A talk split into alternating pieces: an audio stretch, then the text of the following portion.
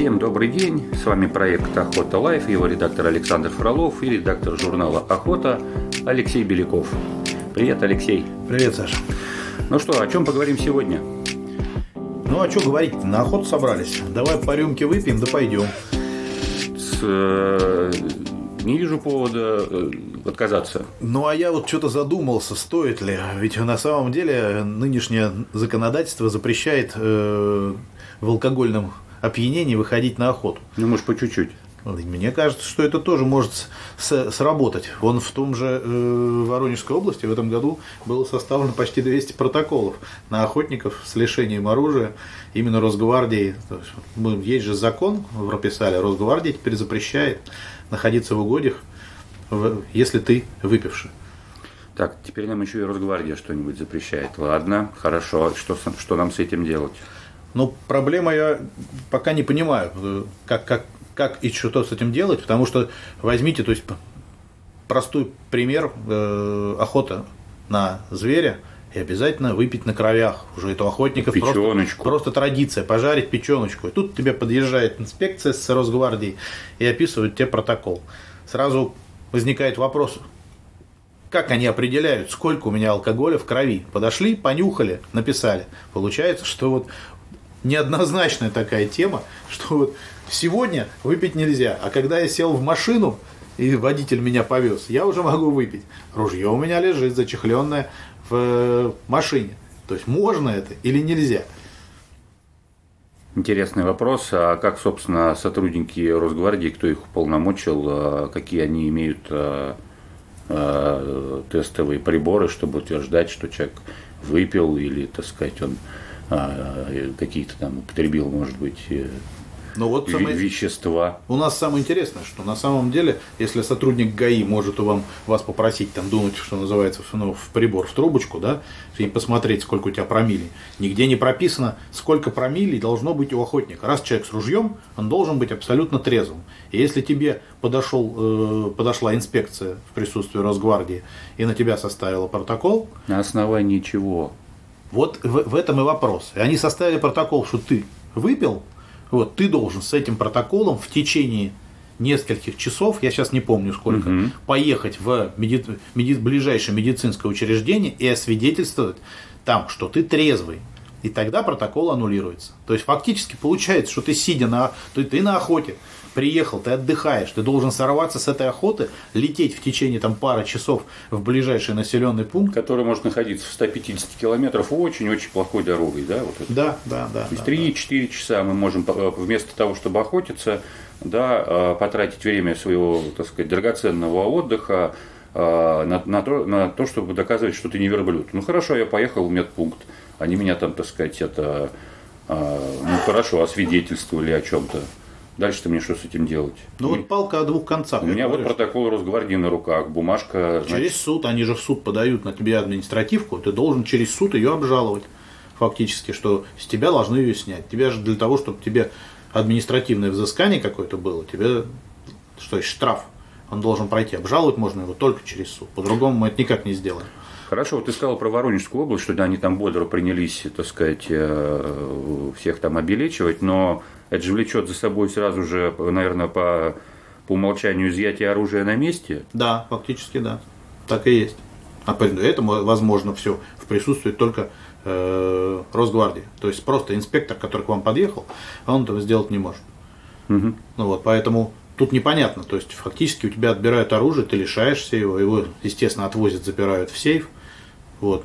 Я понимаю, что главная идея была в том, что человек с ружьем не должен выпивать, потому что было много случаев, когда в пьяном виде охотник случайно куда-то стрелял. Но давайте будем честны и посмотрим статистику.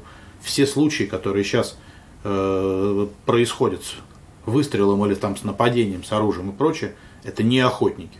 Это ну, это, как правило, либо э, э, явно э, с какими-то там Эм, с, каким, с точки зрения там, психиатрии, да, отклонения от нормы, которые там не были выявлены на этапе, собственно, так сказать, выдачи человеку права на приобретение оружия, либо это стандартная бытовуха, поссорился с соседом, оба, как говорится, на кочерге, пошел, а у меня ружье есть. Один топор взял, а у этого ружье есть. Пошел и пульнул, да, что называется.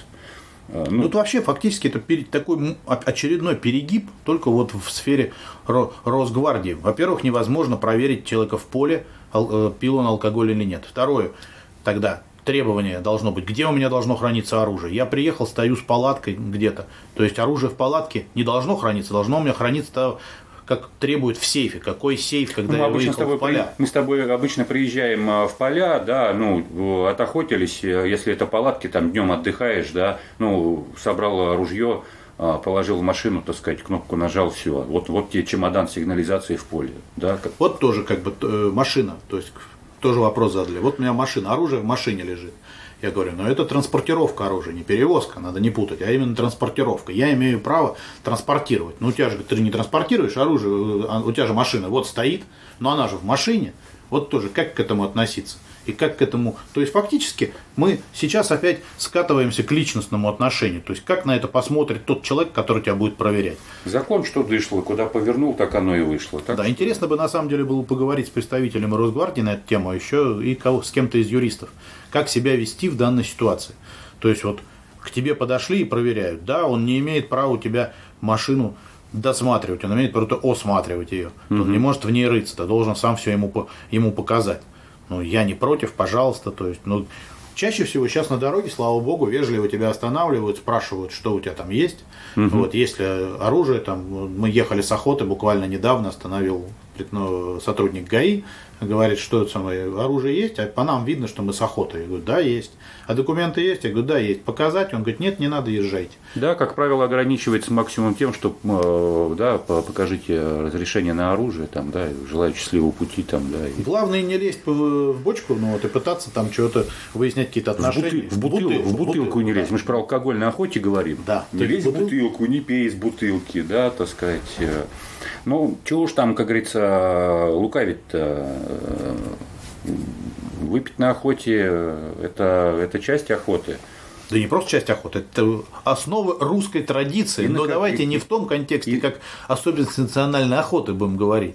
Не напиться, а именно немножко выпить для того, чтобы... Ну, я про своих друзей, извини, Саша, пожалуйста, про своих друзей скажу. У меня есть друг, который, если он не выпил хотя бы рюмку, он ни во что не может попасть.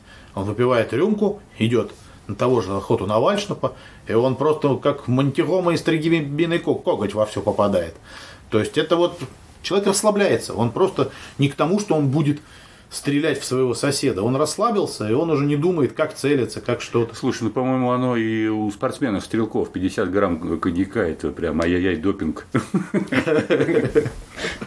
Нет, ну это же, это часть, ну там понятно, что всякая охота – это встреча с друзьями, ты вырываешься из вот этого мира обязательств, а, отправляешься в путешествие – это какое-то охотничье братство, это вот такой старинный, еще старинный архетип, да, когда, так сказать, племя собиралось, охотники, да, посвященные в охоту, добывали это мясо, это там, наверное, тогда был костер, когда они садились э, в круг, там, да, это вот некая каста, да, не, да, да. некая такая история. Ну и, конечно, как говорится, хорошие люди посидят, посидят, да и выпьют. Ну, наверное, все-таки правильно будет говорить, что сел выпивать, оружие зачехлено, убрано, вот, закончили, отдохнули, и нормально на трезвую голову идем. То есть вот в момент, когда мы идем на охоту, надо быть трезвым. Но когда мы с нее уже вышли, когда мы на кровях, я не, непонятно, почему мы в этот момент не можем выпить. Мы уже все закончили. Мы все уже, охота прошла. Тем более, как правило, в любой компании по количеству машин назначается количество трезвых водителей, этих несчастных людей, которые именно в этот выезд лишь созерцают э, на счастье всю полноту счастья своих коллег. Я думаю, что на самом деле в ближайшее время давай кого-то действительно попросим из юристов объяснить нам, как поступать в такой ситуации. Да, давай так и попросим, потому что мы не все знаем, хотим знать и, так сказать, донесите до нас, вот, доколе и почему. Да, отлично. Хорошо, друзья, с вами был проект Охота Life.